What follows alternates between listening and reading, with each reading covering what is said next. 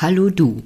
Wir schreiben heute den 1.2.2023.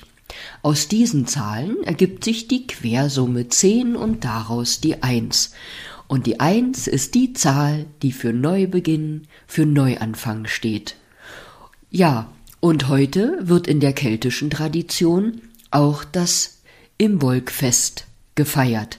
Und dieses Fest ist das sogenannte Fest des Frühlings bei den Kelten, das eben auch für Neubeginn steht, für die Verabschiedung des kalten Winters und der Dunkelheit des Winters und dieses Fest steht für die Begrüßung des Lichts, des Frühlings, des Neubeginns.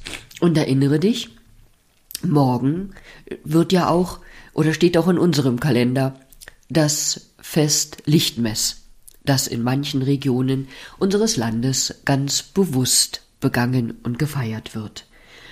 Vielleicht bist du dir auch heute einfach nochmal dieser Sache bewusst, der Kraft, der Zahl des Tages, der Kraft des Lichtes in uns, in der Natur und begehst für dich irgendwie bewusst den Übergang vom Winter, von der dunklen Jahreszeit wieder in die neue Jahreszeit, in die helle Zeit des Jahres.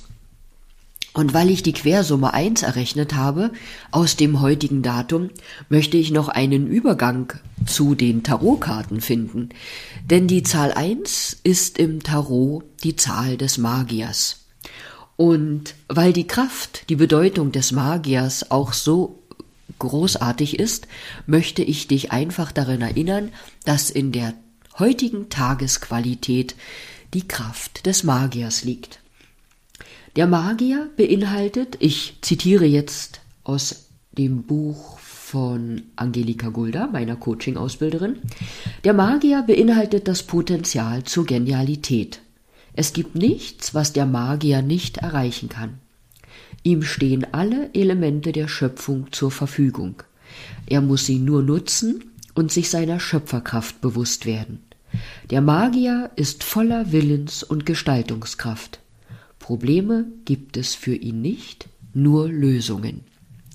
Und mit diesen Worten möchte ich auch dich noch einmal erinnern, dass für all das, was das Leben dir so vorsetzt, für all die Herausforderungen, die du bekommst, du tatsächlich all das Werkzeug bei der Hand hast, um diese Herausforderungen, diese Probleme zu lösen und anzugehen.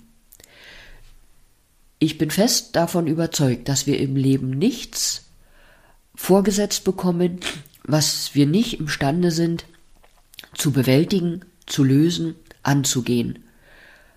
Das macht eine höhere Intelligenz so, dass sie uns nur das vorgibt, wofür auch, wofür wir auch imstande sind oder die Fähigkeiten besitzen. Nochmal zurück zum Frühlingsfest bei den Kelten.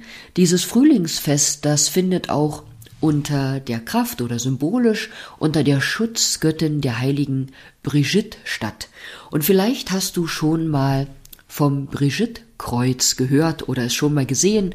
Wenn du in Irland warst, auf jeden Fall. Du kannst das Kreuz auch mal googeln. In irischen Häusern hängt das oft als Schutzsymbol.